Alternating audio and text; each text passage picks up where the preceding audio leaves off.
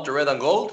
Y el fin de semana estuvo cargado de noticias, es semana de Super Bowl, pero definitivamente la off-season para los 49ers no deja de dar noticias, no deja de dar especulaciones y probablemente está más movido el Twitter de los 49ers que de muchos equipos en estos momentos. Coach, saludo al coach Isaías porque traje al especialista para desglosar los ganadores y los perdedores del Senior Bowl, que no mucha gente vio, pero sí es importante leer porque cambian las proyecciones de las selecciones para este draft. Buenas noches, coach, ¿cómo estás?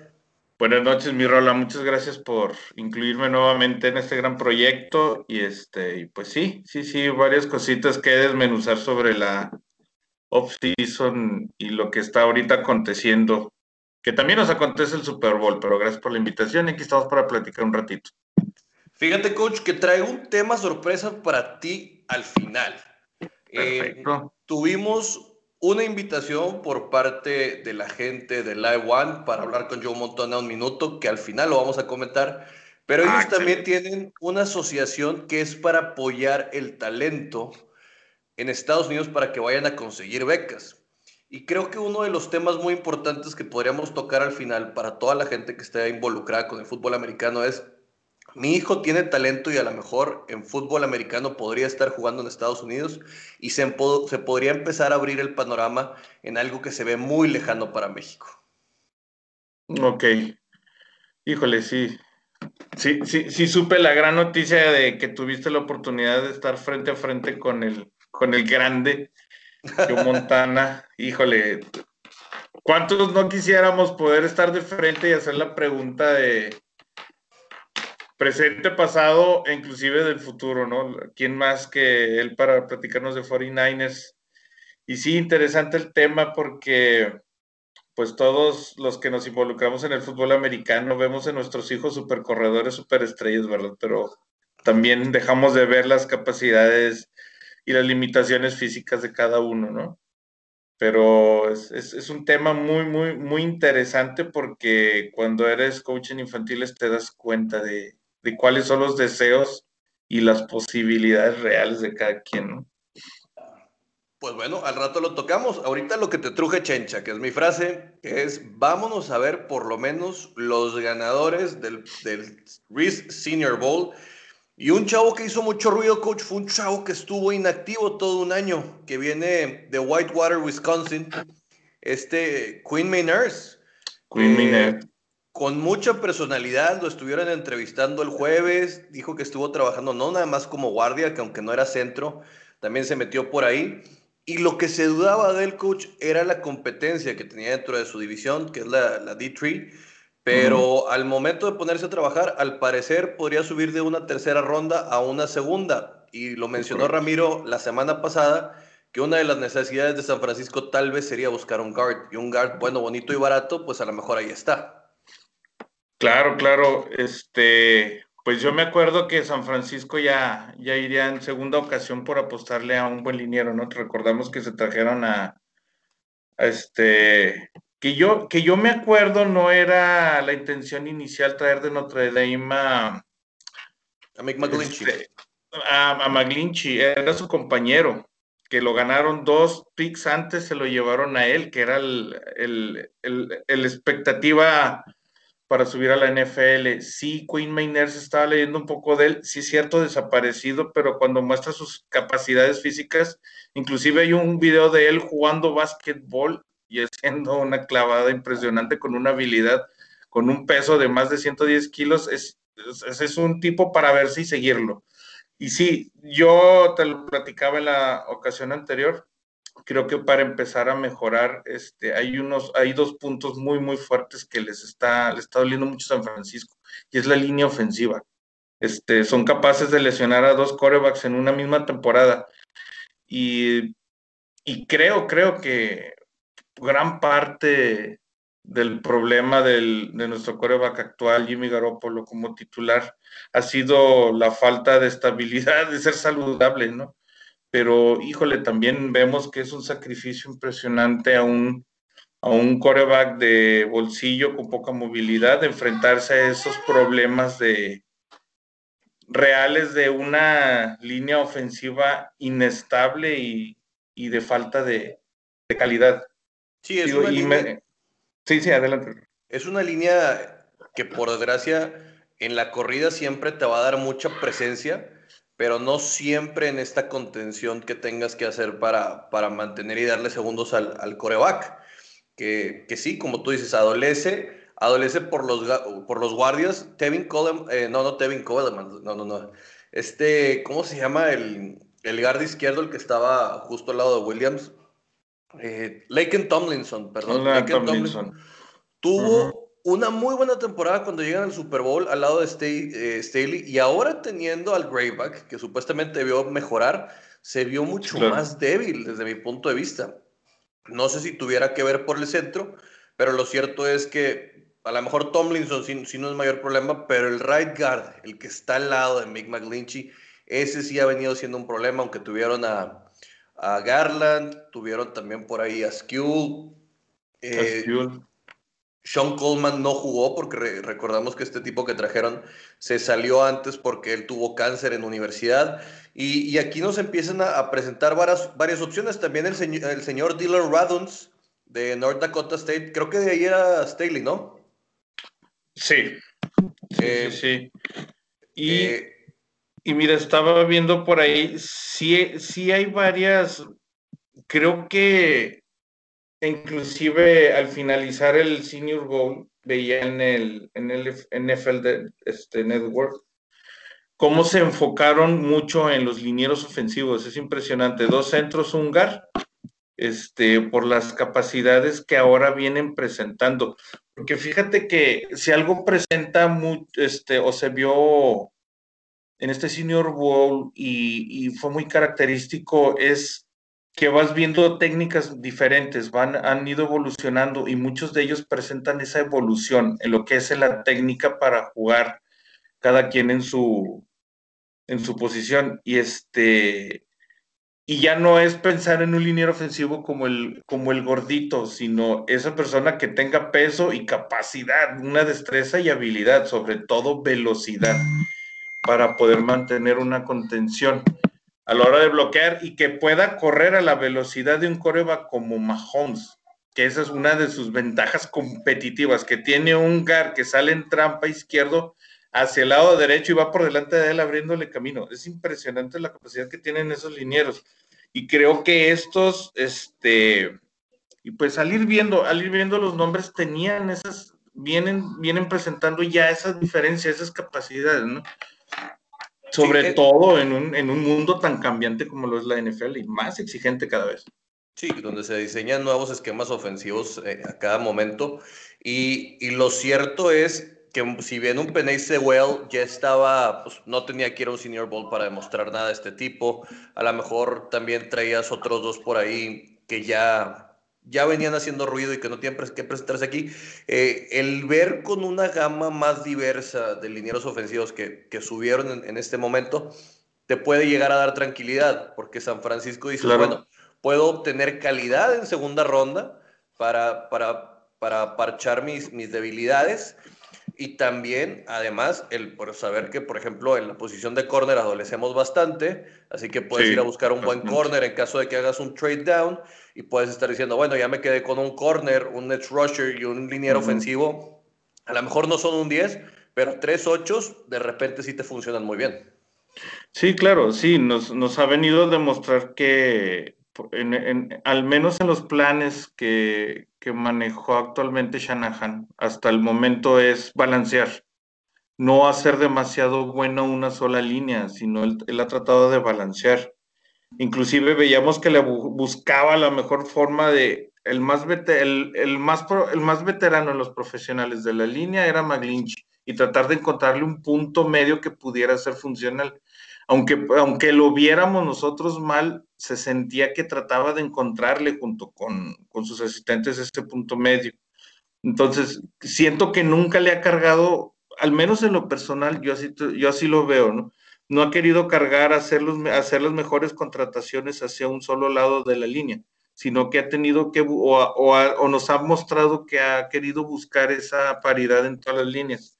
Si tienes una buena línea defensiva, que pueda presionar al coreback, vas a tener un buen backfield defensivo, sin ningún problema, y una línea media de linebackers. Pero si tu línea defensiva es, no cubre las expectativas de, ser presionadores hacia el coreback, pues ya pones en mucho riesgo a, tu backfield y a tu línea media de linebackers.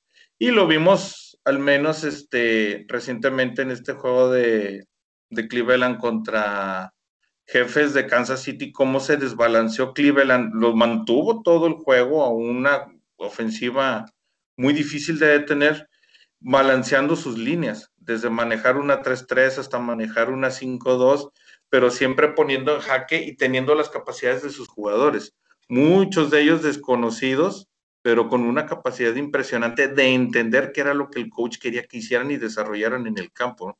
Que eso también se vuelve muy, muy, muy complicado. Tener a un jugador que sabe jugar, pero que no sabe entender la necesidad del coach al ponerte en el juego. Y, y, en parte, bueno, esa era, este, e, e, eso es lo que al menos en lo personal yo vi reflejado en Forinares a pesar de todas las de todas las lesiones este año y eso es lo que se ve por ejemplo en equipos que ahorita contendieron en, en, los playoffs, ¿no? Mantener un equipo balanceado, no tener un equipo de defensivo superestrella si no tienes un backfield respetable y así sucesivamente, ¿no? Sí, es un punto en el que no le puedes apostar a todo, pero tienes que buscar que tu all around sea ahora sí que la, suma del equipo sea mayor que la suma de las partes. ¿A qué se refiere uno con esto? Es que, que, que, a tu estrategia te ayude a prevenir que ataquen tus debilidades y potenciar tus fortalezas. Esto, esto es lo que acabas haciendo. Y la línea ofensiva, por desgracia, esta temporada para los San Francisco 49ers vino a ser el eslabón débil donde te podían atacar, donde te podían meter en problemas. Y pues a fin de cuentas nos quedamos sin Garoppolo toda la temporada y pues tuvimos a Nick Mullens y a CJ Betard corriendo por todos lados, corriendo por su vida y pues acabamos por no quedarnos con nada. Y ahorita dijimos una cosa, QBs. Al parecer, dos QBs salieron muy bien librados del Senior Bowl. Que uno es, ya lo había dicho yo hace un rato, es el señor Mond de Texas AM, que venía diciendo que probablemente él podía llegar a una segunda ronda, a lo mejor lo tomas por ahí, te puede dar tranquilidad porque sinceramente con todo y que hablen de Josh Rosen en, lo personal, no le creo. ¿Por qué no le creo a Josh Rosen? Lo voy a decir. Josh Rosen estuvo en Arizona. Entiendo que Arizona era un problema. Clinsbury acaba de llegar.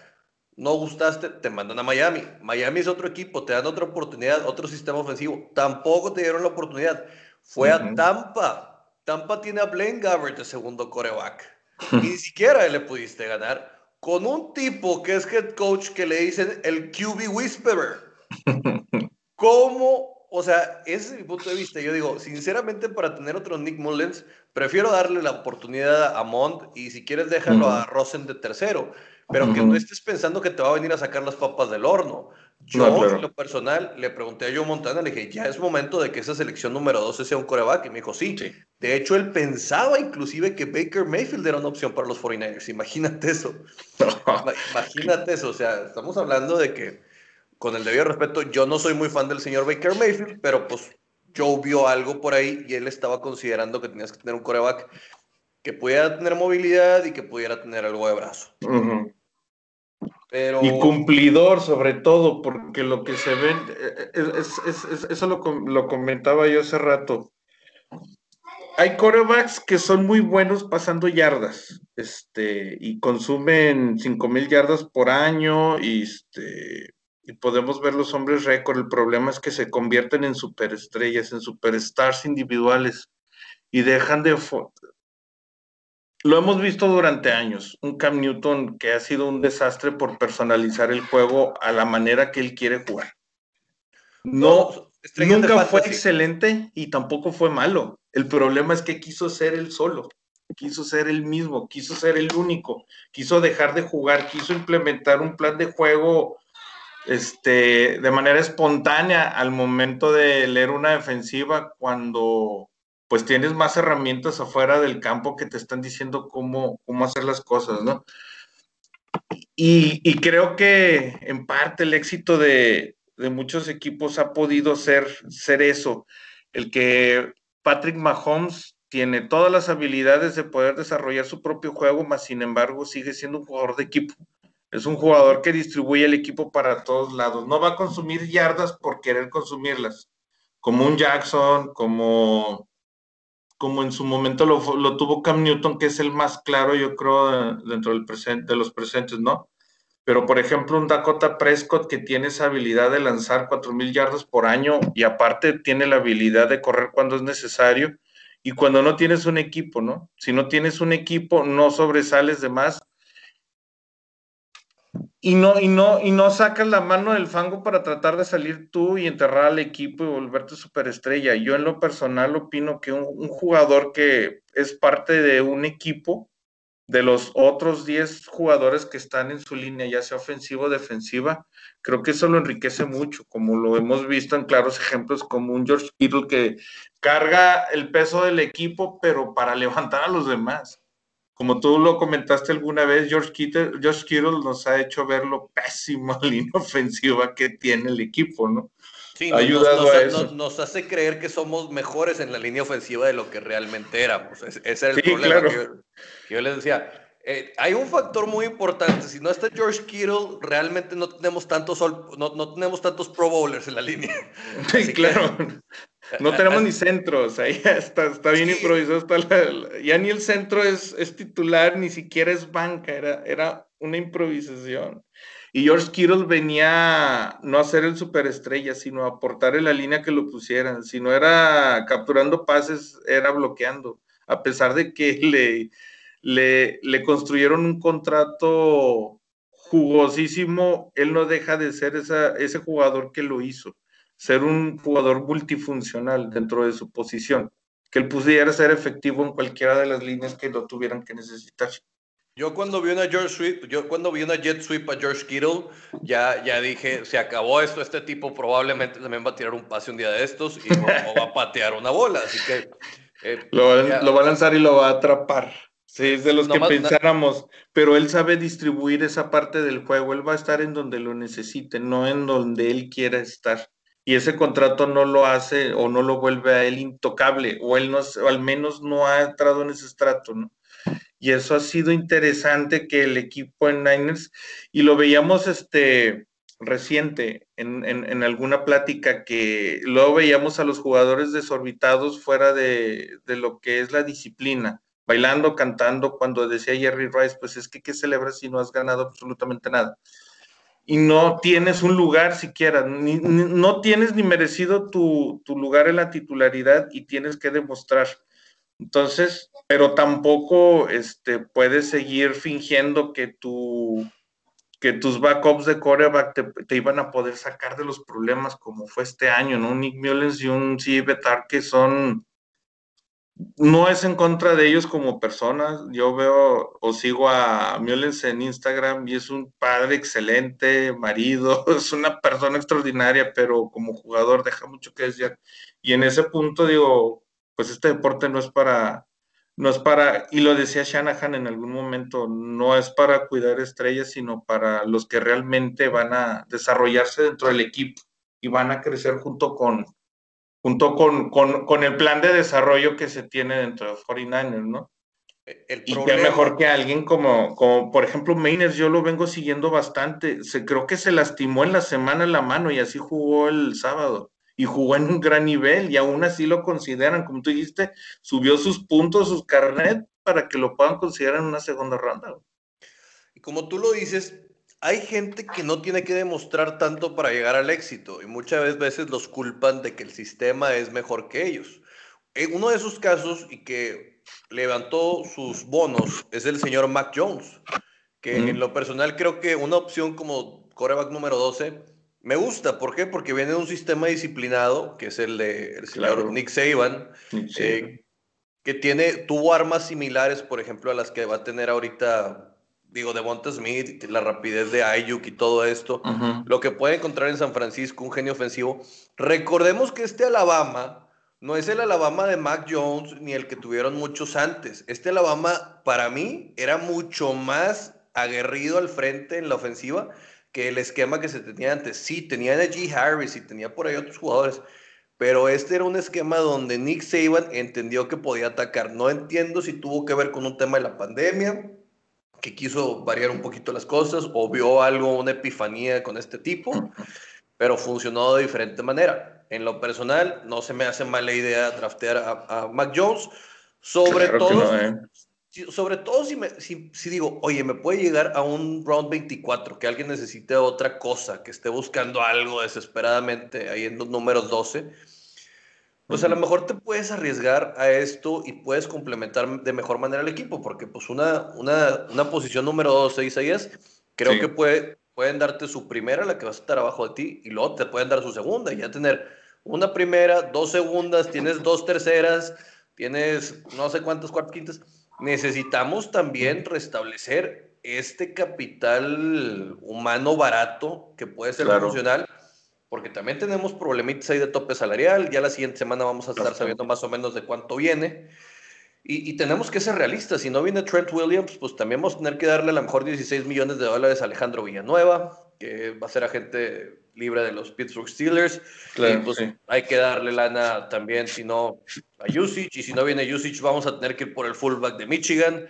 y, y muchas cosas que hay que tenemos que empezar en un rompecabezas nuevo que, que tiene que empezar a, jalar, pero principalmente ahorita se va a componer de jugadores del draft por la situación en la que se encuentra el equipo.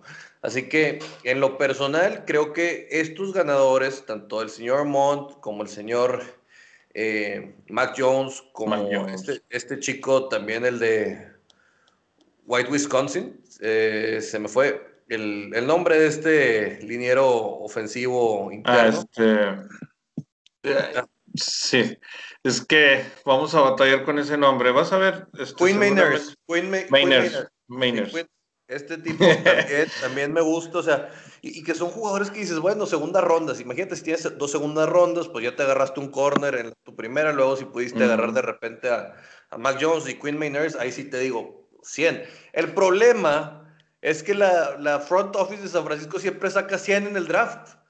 Y luego cuando ya vienen a jugar nos pasan unas cosas que madre mía. El, con Rubén Foster fue a más, me acuerdo, la calificación y al año ya andaba con problemas legales. Perdón, y lo sigue teniendo. Entonces, y de salud, o sea, ya, ni siquiera me digas, o sea, lo eh, San, Francisco lo mandó a waiver, se fue a Washington y creo que no jugó ni un juego porque también tenía problemas de salud por todos lados. Así que espero que ya hayan mejorado eso y la verdad sí se viene una situación. Vámonos ahora, coach, Matthew Stafford, la novela de Matthew Stafford. Híjole. Híjole, Matthew Stafford, sí, no, yo creo que fuimos los, los, los, grupos de Niners fueron los más esperanzados en, recibir a, a Matthew Stafford, pero era sacrificar muchísimo. Así como tú dices, en el pick número 12 que, te cayera alguien, un buen jugador como un buen, un buen backfield o un buen coreback, no lo cambias por un Matthew Stafford que volvemos a lo mismo. Tiene que ser parte de un equipo. Matthew Stafford es un, un coreback que lanza muchas yardas, pero pues al momento entendemos que con Patricia iba a ser muy difícil adaptarse a un sistema que fuera ganador, pero ya tiene bastantes años comprobando que como coreback, no sé, yo no hubiera entregado todo lo que todo lo que se sacrificó Rams para obtener un coreback como, como Matt Stafford. Es que ese es el tema, el precio. Entienden, gente, que nosotros no estamos peleados con el jugador. Claro. lo que estamos peleados es con el jugador. O sea, si tú me dices de Sean Watson, una primera ronda, sí, claro. Una segunda, dos segundas, dos, dos primeras, segunda, eh, dos primeras rondas. Pues, pues bueno, sí. 2021 y 2022. Y luego tus dos primeras, segundas rondas. y luego una cuando ya le van subiendo y subiendo y subiendo. Y aparte pues, un jugador. Sí, cállate, ¿no? No, ahorita ya están hablando de que quieren que se vaya Nick Bosa por traerlo porque. No. A, a Deshaun Watson. Sí, ya, mira, esa página de donde vi yo la información de DSF Niners es una página que es como 49ers Monterrey, o sea, está hecha por aficionados. Y ellos se meten mucho en la especulación, pero he visto mucho en estas publicaciones de ellos deseos de qué es lo que pudiera pasar. Sí, tuvimos un año sin Nick Bosa y vimos los resultados. No fueron tan buenos, pero híjole, te deshaces de, del, novato del año y estamos hablando de un jugador con un potencial tremendo que se puede volver a lesionar posiblemente, pero pues ahí depende de, del staff técnico atrás, todos los asistentes cómo puedan levantar a un jugador para que vuelva. Pero sacrificarte de esa manera, digo, yo tengo garantizado un jugador defensivo por un Deshaun Watson que no sé si se adapte a un sistema y no es que a lo mejor lo piense yo y no venga Dishon Watson porque yo no quiero, sino detrás de Kyle Shanahan hay mucha gente haciendo el análisis y la evaluación de cómo nos, en qué momento nos pudiera funcionar en el esquema de Sean Watson si yo no tengo un esquema diseñado para un coreback, que volvemos a, un coreback que diseñe su propio juego. Y es muy bueno, es espectacular, pero creo que dentro de una buena negociación, se pudiera dar un buen resultado. No sé, en cuanto a precio, yo creo que sabría San Francisco cuál sería su mejor opción. Pero dos primeras selecciones, dos años continuos. A mí lo que me preocupa, coach, es que si tú llegaras a dejar ir a Nick Bosa en esta situación, vas a mandar un mensaje a tu vestidor que es, si te vuelves demasiado bueno, eres moneda de cambio. Claro sería como, como abaratar la esencia del equipo para volver a individuos caros. Claro, o sea, y, sabiendo que en un año tú prácticamente estás fuera. Estamos hablando del caso Fred Warner también. O sea, son, son, son, dos, son dos monedas al aire ahorita. Y te, al menos este, en su momento, Raheem Monster, cuando intentaba regresar y San Francisco lo dejó libre para la agencia libre, este, cuando lo trae de regreso tras una buena negociación, perfecto. O sea, abriste ese panorama, como tú dices, en el vestidor les dijiste, vale la pena que te quedes porque eres buen jugador y eres parte de un equipo ganador. Excelente. Pero sí deshacerte de Nick Bosa y tú lo dijiste, un punto medular es ese, o sea, ¿qué mensaje das tú al resto de los jugadores? Sería como un, un equipo que canibaliza o desarrolla jugadores para venderlos en su mejor momento, pero... sobre comoditizar. Exacto, y, como aficionado, ¿qué te quedan, no? O sea, ya, ya no esperaría un Super Bowl, sino ver cuántos, cuántos picks te genera un jugador que vienes haciendo y que vienes formando. Y mira que ha dado resultado la fórmula de ir desarrollando jugadores, jugadores que vienen, no bien, que si bien no han llegado muchos de la agencia libre, prácticamente el equipo se formó de jugadores drafteados. Eso, eso es lo que yo, me, encanta. Y que prácticamente tu core es de la ronda 3 a la 6, inclusive séptima, hay muchos. Y esto, en, en, lo personal me gusta, pero digo, también no me agrada esta forma en la cual, por cumplir caprichos de Shanahan, que ya lo decíamos, que se ve que en determinado momento puede más que John Lynch, está teniendo ciertas situaciones y ciertas posiciones y, esto no le da un balance al equipo. Por desgracia, cuando el front office no está balanceado con el entrenador, salvo el caso de Patriots, aunque se haya ido mal esta temporada, estos tipos tienen jalando 20 años bien, que es bien difícil.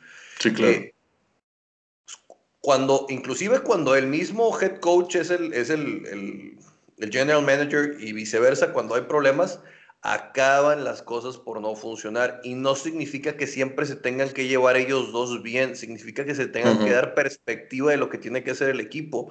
Y yo creo que Shanahan, lo digo con Nick Mullens y lo digo, lo digo con, con CJ Betard. Tú sabías que no funcionan, tú sabías que no te dan, pero estás, discúlpenme la palabra, pero estás ahuevado. a tener un par de jugadores que no, te van a dar resultados estás ahuevado en decir, yo soy un genio ofensivo y yo los voy a hacer funcionar. y, es, y, ese es ahí cuando, cuando ya empiezas a perder tú la perspectiva donde dices, es que un coordinador ofensivo te hubiera dicho otra cosa, tu coordinador, eh, el señor LeFleur o McDaniels, debieron de haber puesto, y ya es donde te empiezas a endiosar y empiezas a caer en círculos viciosos, que esta temporada vino a reforzarlos más en San Francisco que los virtuosos que se debieron haber repetido después del Super Bowl. Es correcto. Con el debido respeto. Así que el problema no es tanto la posición del coreback, porque si no te vas a buscar otra vez sistemas en los cuales refuerzas conductas que no generan cosas en lo general algo buenas, te lo voy a decir en serio. Y mi punto de vista es, empieza por la línea, o sea, Kyle Jusic para mí es el corredor más importante. Para mí Kyle Jusic es el corredor más importante de, de, San Francisco. No me importaría cambiar a Raheem Mostert. ¿Por qué? Porque los otros no pueden hacer ninguno de lo que va a hacer este tipo. Ya lo intentaste con Duily, ya lo intentaste con muchos jugadores, no te da. No sé si haya un jugador tan inteligente para venir a hacer lo que hace Kyle Jusic, porque Kyle Jusic salió de Harvard. Salir de Harvard no es cualquier cosa, este tipo por lo menos sabe estudiar, sabe entenderla, o sea, hay que dimensionar humanamente a los tipos que hay y sinceramente yo creo que por estar buscando forzosamente a Trent Williams, creo que sí, hablamos de que la línea tiene problemas, pero puede sacar algo bien y todavía ahorrar, o sea, si a mí me dices el paquete Villanueva, Jusic, me lo da seguro, y tengo a Trent Williams y me tengo que despedir de usage, agarro a Trent, agarro, a, agarro al otro. ¿A, a No, agarro a Usage con Villanueva. Ah, porque creo, que, creo que por lo menos estaría asegurando un esquema ofensivo de todo lo que hay ahí. Claro. Claro, tienes que hacer un complemento de varios, no de un solo jugador, o sea, volvemos a lo mismo. Este, Trent Williams no te hizo la base para una buena línea ofensiva, fue parte de la línea ofensiva y, jugando bien subió sus calificaciones, pero al final no se lograron los resultados esperados. Y exactamente volvemos a ese punto, ¿no? ¿Por qué te aguabaste a, ¿O por qué no, o por qué no, no buscaste la, forma de, de, fortalecer esa parte? Iniciamos la temporada con dos coreback comprobados que no iban a dar el ancho y sabemos de un coreback que tiene problemas de lesiones. Entonces, creo que dentro de las prioridades que pudimos haber visto para el 2020 era eso, cómo reforzar la posición de coreback. Seguido de esto, yo tengo problemas con el retiro de Joe Staley y aparte las lesiones en la, en la posición de centro y de gar derecho. Entonces tengo que empezar a ver cuáles son mis posibilidades para este año, ¿no? En algún momento lo hicieron y formaron y trajeron de primera selección. Yo creo que a todos nos sorprendió que trajeran a Maglinchi. Yo sabía que venía un lineal ofensivo, pero no era Maglinchi, era el compañero de él en Notre Dame. Quinton Nelson. Quinton Nelson. Eh, pintaba y con mucho mejor carnet que, que McGlinchey, pero pues al ser compañeros y ser devoradores de yardas por tierra y sobre todo la velocidad que, que presentaba en ese momento, se veía interesante. Pero a través del paso del tiempo no has venido reforzando esa parte cuando también se te ha venido quedando en el papel nada más. ¿Cuáles eran las proyecciones de McGlinchey y cuáles son los resultados en realidad? Qué es lo que tenemos ahorita y qué, cuál es la realidad.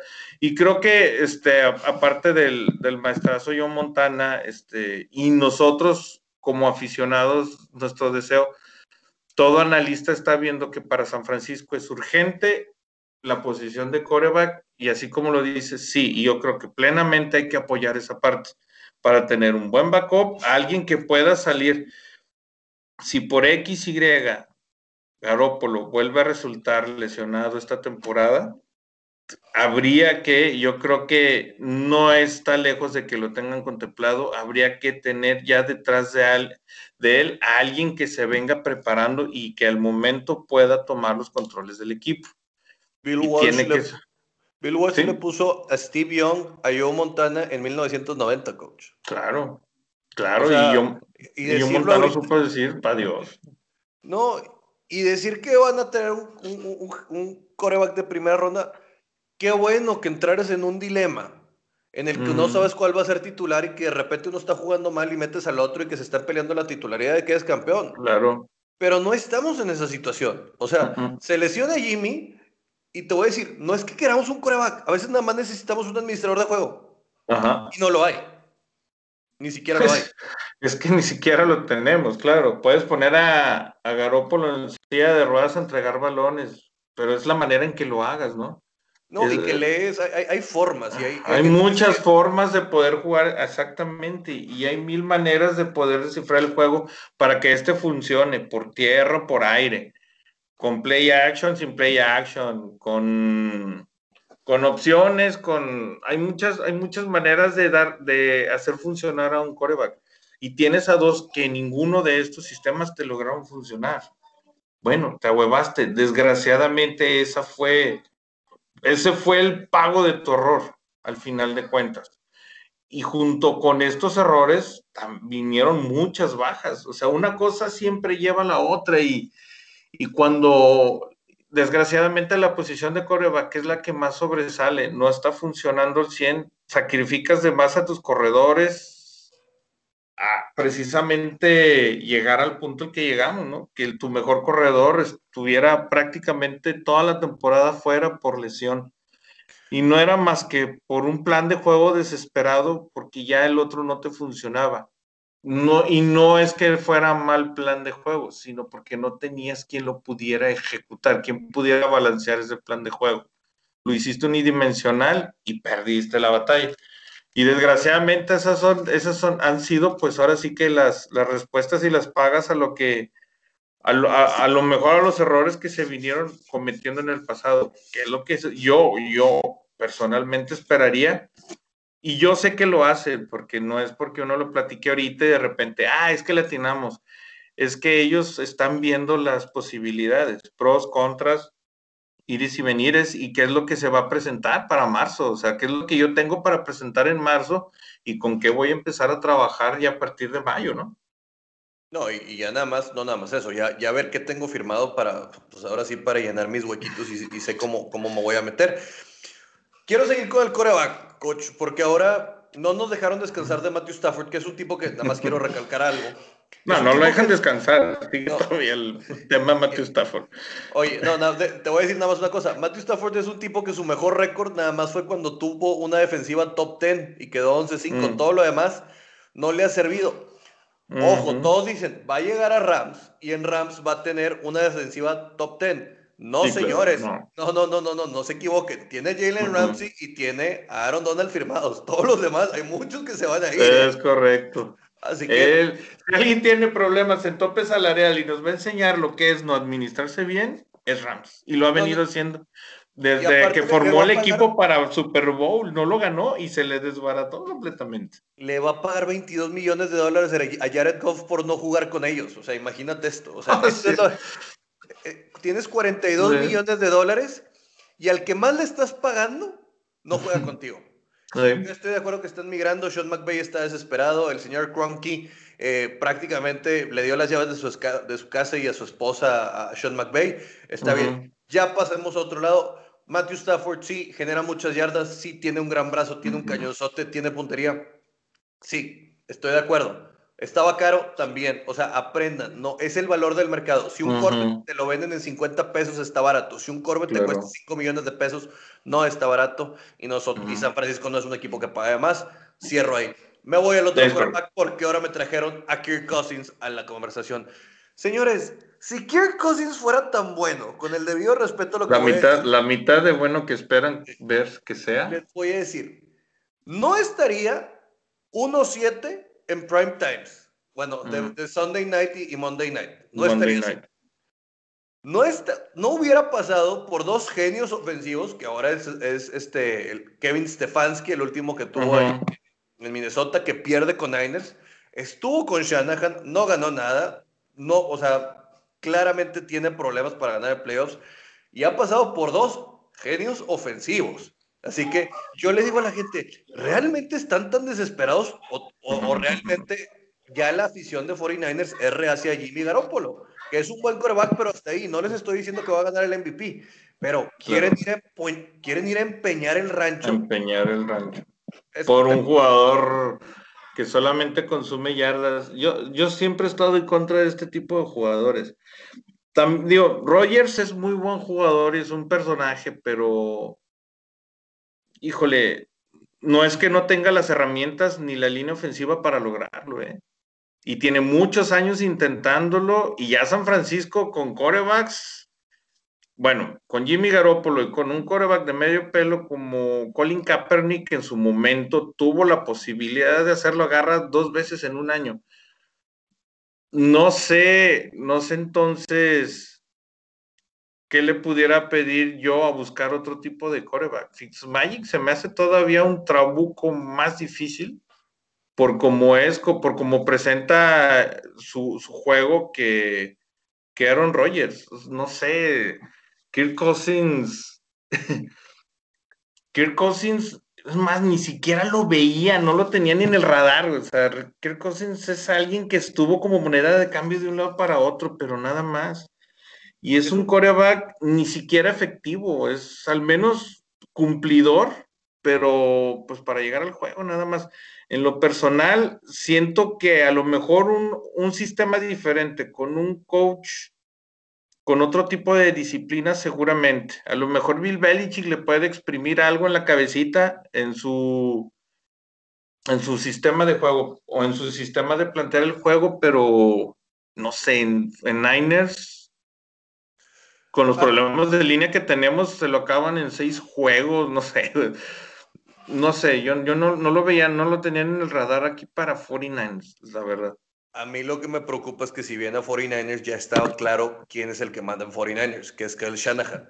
ya vuelvo a lo mismo que no hay esta división de un poquito de los poderes, de, ver cómo se toman decisiones, de todo lo que hay. Y sería es, no, yo quiero al tipo que yo drafté en Washington prácticamente, no me lo dieron la vez pasada, me lo voy a traer. Ya a Kyle Shanahan le pasó, no vio a Patrick Mahomes, no vio a Deshaun Watson. ¿Por qué?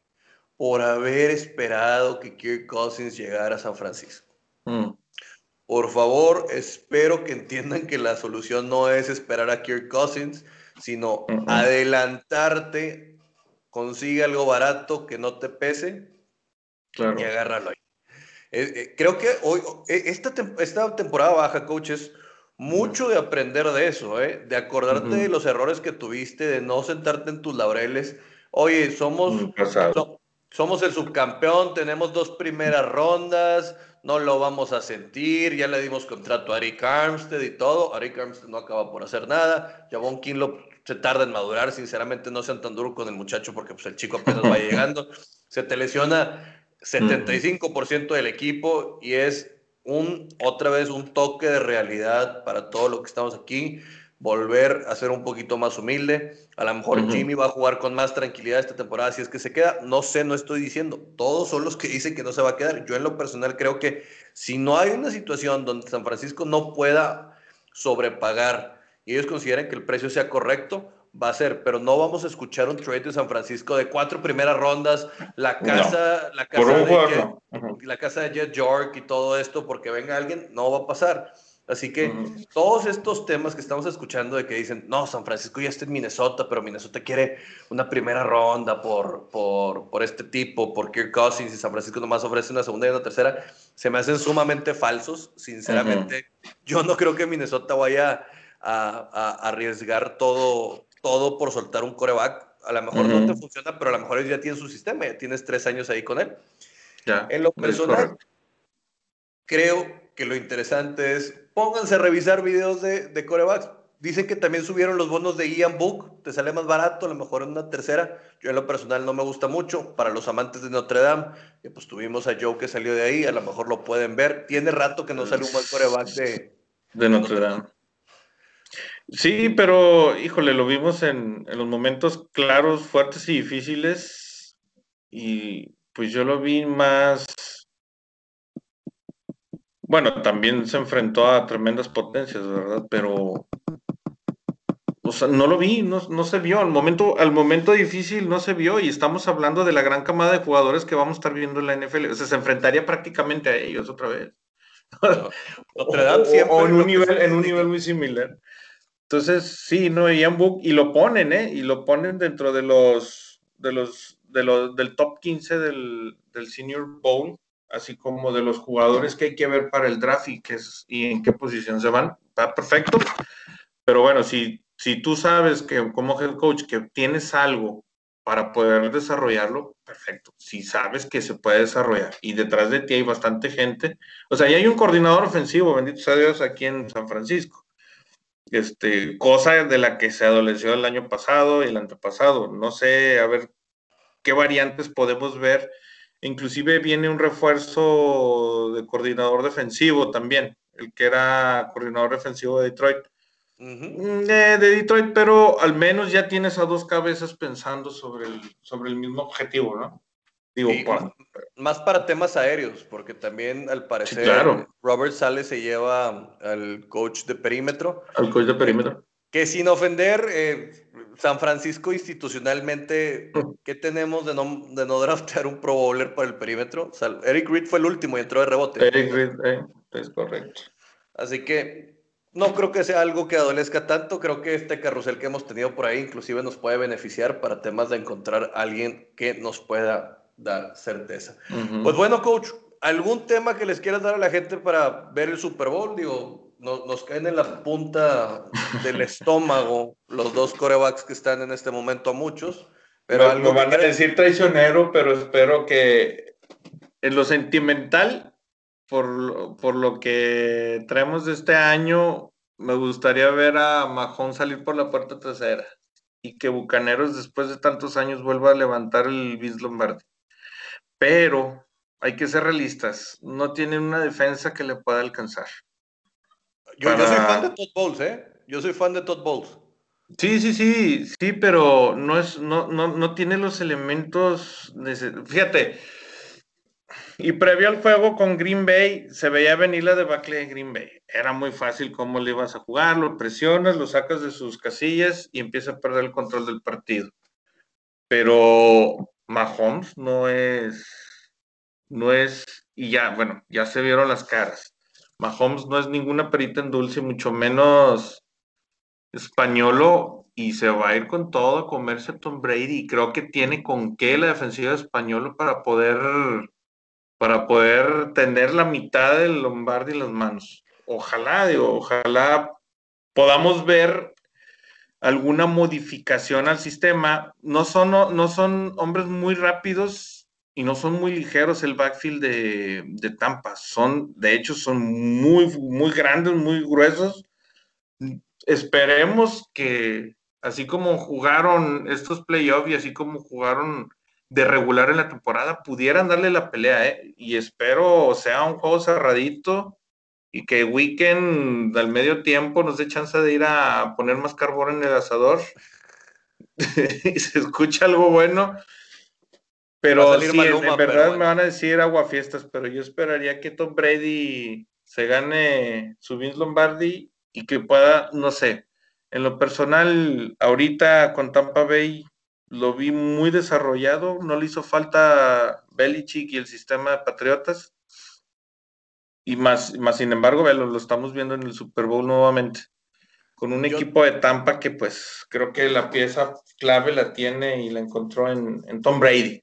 Si lo quieres como la parte anímica, la parte impulsora, la parte de experiencia, la parte de, jalar, de un tipo que pueda jalar al equipo, pues ahí está y lo están aprovechando. Ojalá lo sepan aprovechar al máximo al final del juego del Super Bowl. Te voy a decir la clave. No juega Eric Fisher. Van a cambiar al tackle derecho al lado izquierdo. La línea de Tampa son unos pandilleros grandísimos, hechos corebacks, bueno, hechos, perdón, eh, frontales. Eh, ¿Te acuerdas de, The Replacements? Estilo cómo llegaron y le dispararon al carro del otro coreback y todo. Bueno, haz de cuenta Dama Kung Su, Jason sí. Pierre Paul, o sea, Jason Pierre Paul, el, el, el, tiranosaurio. Claro, eh, por eso anduvo vagando. Así que les digo, sinceramente, yo creo que a, a Kansas, eh, vimos cómo sus, sus tackles le salvaron el, el, Super Bowl pasado, porque estuvieron a un holding de que se lo marcaran y, todo eso. Y si no tienes el, el, mismo expertise en este juego, que es cuando más te duele, le puede pesar. Y creo que por ahí la defensa de, de Tampa puede hacer mella. Eh, si fueran a apostar, yo les digo que agarren esos tres puntos y medio, Cucho. Sí, sí, te digo, yo voy con Tampa y, y su línea defensiva.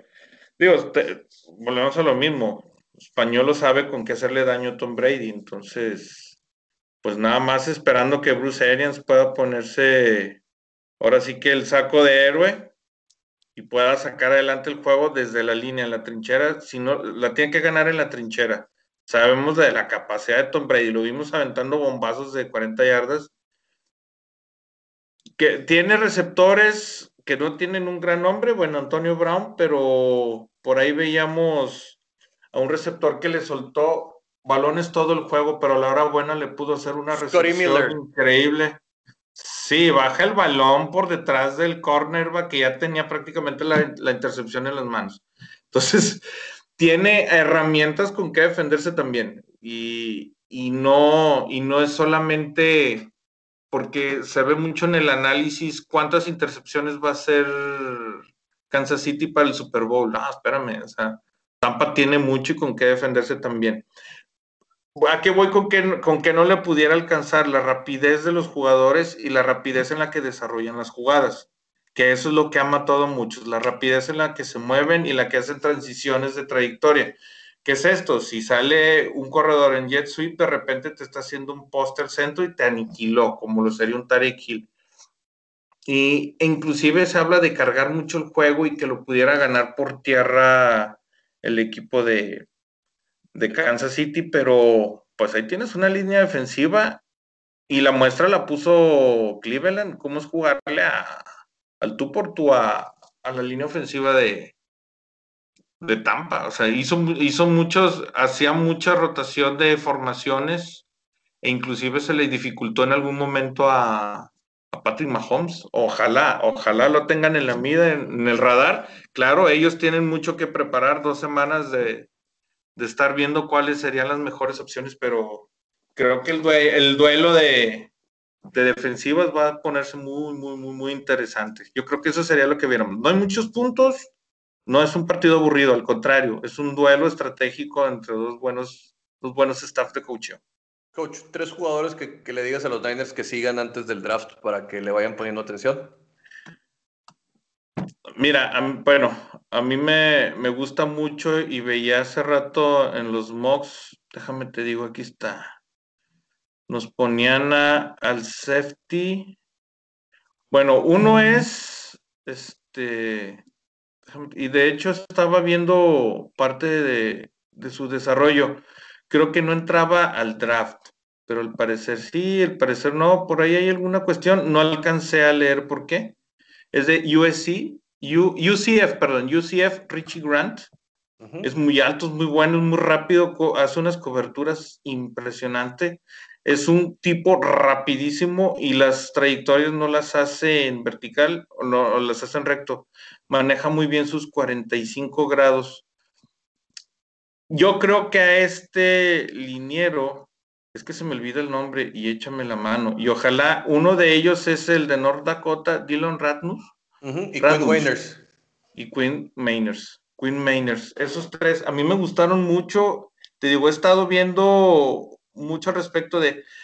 Yo me baso en lo que veo que necesita el equipo. Claro que un safety, o sea, yo todavía me acuerdo ese tercera y quinta en, el, tercera y quince en el Super Bowl en el que Jimmy Ward se pierde completamente y estaba mano a mano con Tyreek Hill y de tercera y quince va dos jugadas de que nos anotaran y se fuera arriba Kansas en el, en el juego.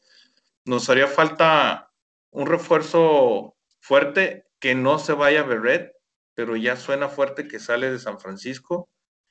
Y este, y por la línea ofensiva. Yo creo teniendo una línea ofensiva competitiva, esto va a cambiar mucho, inclusive la perspectiva de lo que hay atrás, en coreback, receptores, etcétera.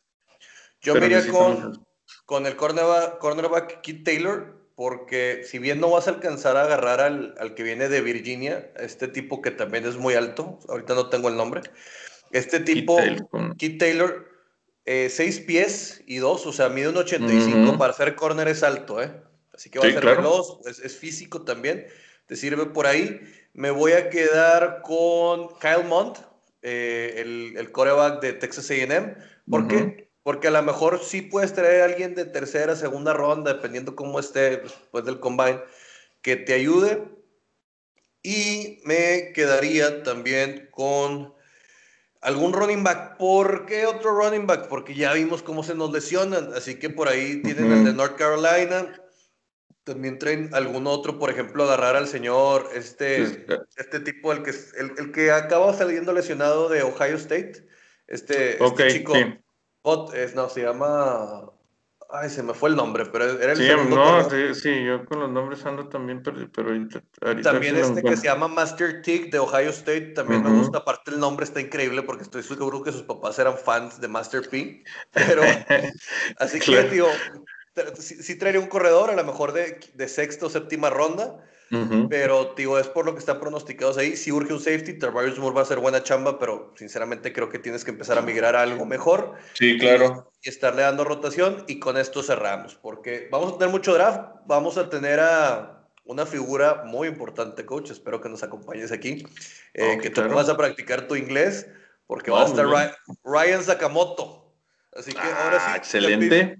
The Beast Rider lo vamos a tener aquí, ya contestó que sí, que viene con nosotros, que estaría muy contento. Lo dejamos descansar y trabajar en su semana de Super Bowl, pero ya para finales de febrero, de una vez para que vayas sabiendo, estamos en contacto con varios analistas para tener aquí. Coach, buenas noches, Perfecto. descansa. Gracias, igualmente, un abrazo. Ándale.